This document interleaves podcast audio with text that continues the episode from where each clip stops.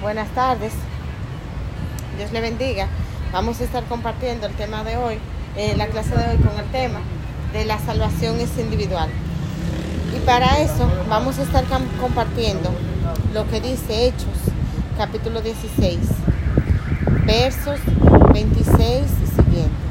Entonces sobrevino de repente un, un gran terremoto, de tal manera que los cimientos de la cárcel se sacudían y al instante se abrieron todas las puertas y las cadenas de todos se soltaron, despertando al carcelero y viendo, ah, viendo abiertas las puertas de la cárcel, sacó la espada y se iba a matar pensando que los presos habían huido.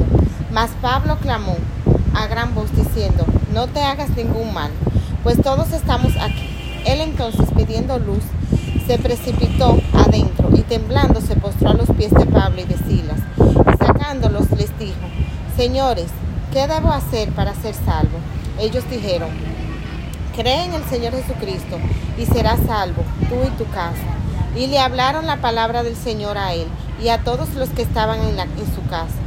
Y él tomándolos en aquella misma hora de la noche, les lavó las heridas y enseguida se bautizó él con todos los suyos y llevándolo a su casa, les puso la, mesa y se regocijó con toda su casa de haber creído a Dios.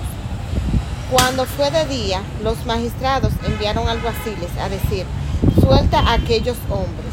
Y el carcelero hizo saber estas palabras a Pablo.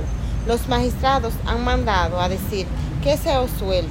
Así que ahora salid y marchaos en paz.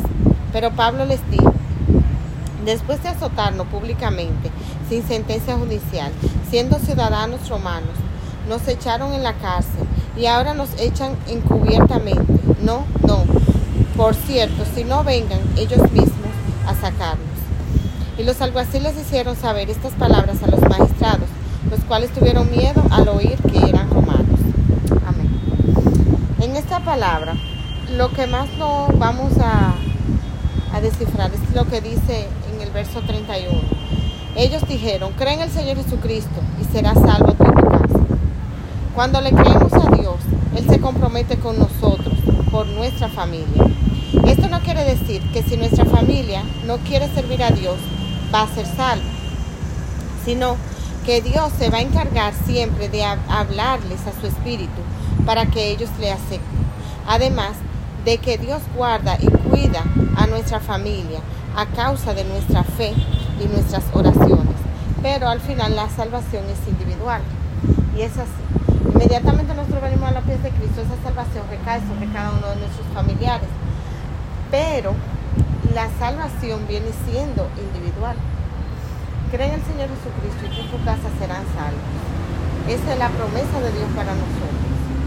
Pero el Señor va tratando con cada uno de nuestros familiares también a medida que nosotros se lo presentamos en oración, no por el hecho de que ya yo soy cristiano y mi esposo no es cristiano, o mi hermano, o mi padre no es cristiano, yo lo voy a dejar, a no, que venga a los pies de Cristo cuando ella entiende, no, yo misma debo de orar, si es posible ayunar, eh, pedirle y clamarle constantemente a Dios que sea Él con ese familiar mío que aún es inconverso, para que venga a los pies de Cristo, para que lo acepte a Él como su Señor y Salvador, para que viva una vida así conforme nosotros ya estamos en el Espíritu. Y el Espíritu Santo de Dios puede tratar con nuestro familiar a medida que nosotros clamamos y oramos. Y nuestro familiar puede llegar a venir a los pies de Cristo tarde o temprano, al igual que nuestros hijos, con nuestra descendencia. Lo que nosotros le pidamos a Dios, como decíamos en la clase de ayer, Dios no tiene pendiente y Él lo hará. Nosotros lo que tenemos es que ponernos eh, de nuestra parte, clamándole para que eso así suceda. Como dice, cree en el Señor Jesucristo y serás salvo tú y tu casa. Este evangelio propio para un hombre con una espada a su garganta es el evangelio adecuado para mí. Me serviría si me estuviese muriendo y, y es todo lo que necesito mientras vivo. Aparto mi mirada del yo y del pecado y de toda idea del mérito personal y confío en el Señor Jesús como el Salvador que Dios ha dado. Creo en Él, descanso en Él y lo acepto para que sea mi, mi todo en todo. Señor, yo soy salvo y seré salvo para toda la eternidad, pues creo en Jesús que yo demuestre diariamente por mi vida que soy salvo del egoísmo y de, y de la muerte. Pero en cuanto a estas últimas palabras acerca de mi casa, Señor, no me iré con media promesa cuando tú me ofreces una promesa completa. Te suplico que salves a toda mi familia, salva a mis allegados más amados, convierte a los hijos y a los nietos si tuviera algunos. Derrama tu gracia sobre mis sirvientes y todo lo que moran bajo mi techo o que trabajen para mí. Tú me haces esta promesa personalmente. Sí, creo en el Señor Jesús. Te suplico que hagas conforme has dicho. En mi oración diaria voy a mencionar los nombres de todos mis hermanos y hermanas, padres, hijos, amigos, parientes, sirvientes, y no voy a darte descanso hasta que esta palabra sea cumplida ya en tu casa, ya en mi casa, en la casa de cada uno.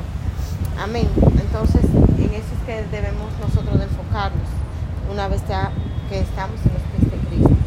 Clamarle a Dios para que nuestros familiares no se pierdan, sino vida y vida en abundancia y puedan disfrutar de todas las maravillas que el Señor tiene, de las maravillas que el Señor nos da a diario, de las que yo recibo, de las que cada uno de nosotros podemos recibir.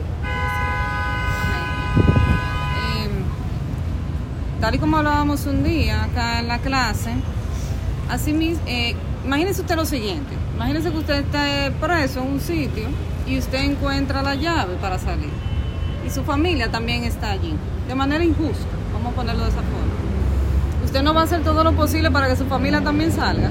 Es muy probable que sí, evidentemente. Entonces, así mismo pasa con la salvación. Si ya yo conocí al Señor, si ya yo he tenido un encuentro con el Señor, lo que yo voy a querer es que mi familia y aquellos que me rodean también puedan tenerlo. Porque he logrado entender los beneficios que tiene acercarme a Dios, los beneficios que tiene yo entregarle mi vida a Cristo y que Cristo entonces pase a ser el centro de mi vida. Cuando yo experimento esa experiencia, entonces ya yo quiero que los demás también lo experimenten. Por lo menos si los amo y si quiero lo mejor para ellos. Cuando la Biblia nos habla acerca del amor al prójimo, también incluye esta parte. Porque si el otro a mí me da lo mismo, bueno, probablemente yo ni siquiera le hable nada, ni le diga nada, pero si yo realmente amo a mi prójimo, yo también voy a querer un bien para él. Y si yo sé dónde está la fuente de ese bienestar, tengo también que mostrarle a mi prójimo que puede también encontrar esa fuente y recibir de ella. Porque créame que el Señor tiene para todos. Para todo el mundo el Señor tiene para dar. Por eso es que Cristo es la fuente que no se va a consumir nunca. No es como los nos enseñaron en la escuela, en la clase de ciencia, nos hablaban acerca de los recursos no renovables, nos decían que hay recursos que un día simplemente se agotan. Bueno, la fuente de vida que es Cristo no se agota, no es un recurso no renovable, al contrario, está allí para todo el que quiera ir y tomar de ella. Entonces, conforme a lo que decía nuestra hermana Giselle, ciertamente nosotros podemos confiar en esa promesa de que seremos salvos nosotros en nuestra casa, pero también nos toca hacer un rol. ¿Cuál? Hablarle a nuestros familiares, a los que nos rodean, a nuestros, nuestra pareja, a nuestros hijos acerca de Dios, encaminarlos a Dios. Ya la decisión, porque recuerden que nosotros tenemos un libre albedrío, la decisión de entregarle su vida o no a Cristo va a depender de cada persona. Puede ser obligado a hacerlo, porque el Señor, el Señor mismo que tiene el poder para hacerlo, no nos obliga, imagínense usted a nosotros. Cada quien tiene que tomar la decisión, pero son parte de la promesa. Amén, así es. Como decía Jocelyn, en ese libre albedrío el Señor no nos forza ni dice nada. Sin embargo, si nadie, cuando el Señor venga a recoger su iglesia, puede decir que no se le predicó, porque ya sea que le hayan dado un tratado, que eh, en el metro, que donde quiera que usted se encuentre, vamos, porque en este tiempo la palabra de Dios tenemos la oportunidad de predicarla en todo lugar, en todo momento, en toda hora, pero va a llegar el momento en que no se va a poder predicar la palabra de Dios, porque ahora mismo, como estamos en el tiempo de la gracia, tenemos la oportunidad.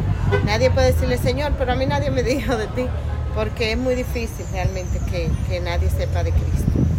Entonces, en ese sentido, eh, vamos a seguir clamando a Dios que sea con, nosotros, que sea tratando con nosotros, que su Espíritu Santo nos revele qué es lo que quiere, porque realmente el Señor tiene grandes promesas y grandes bendiciones para cada uno de nosotros. Amén. Hasta aquí el mensaje de hoy.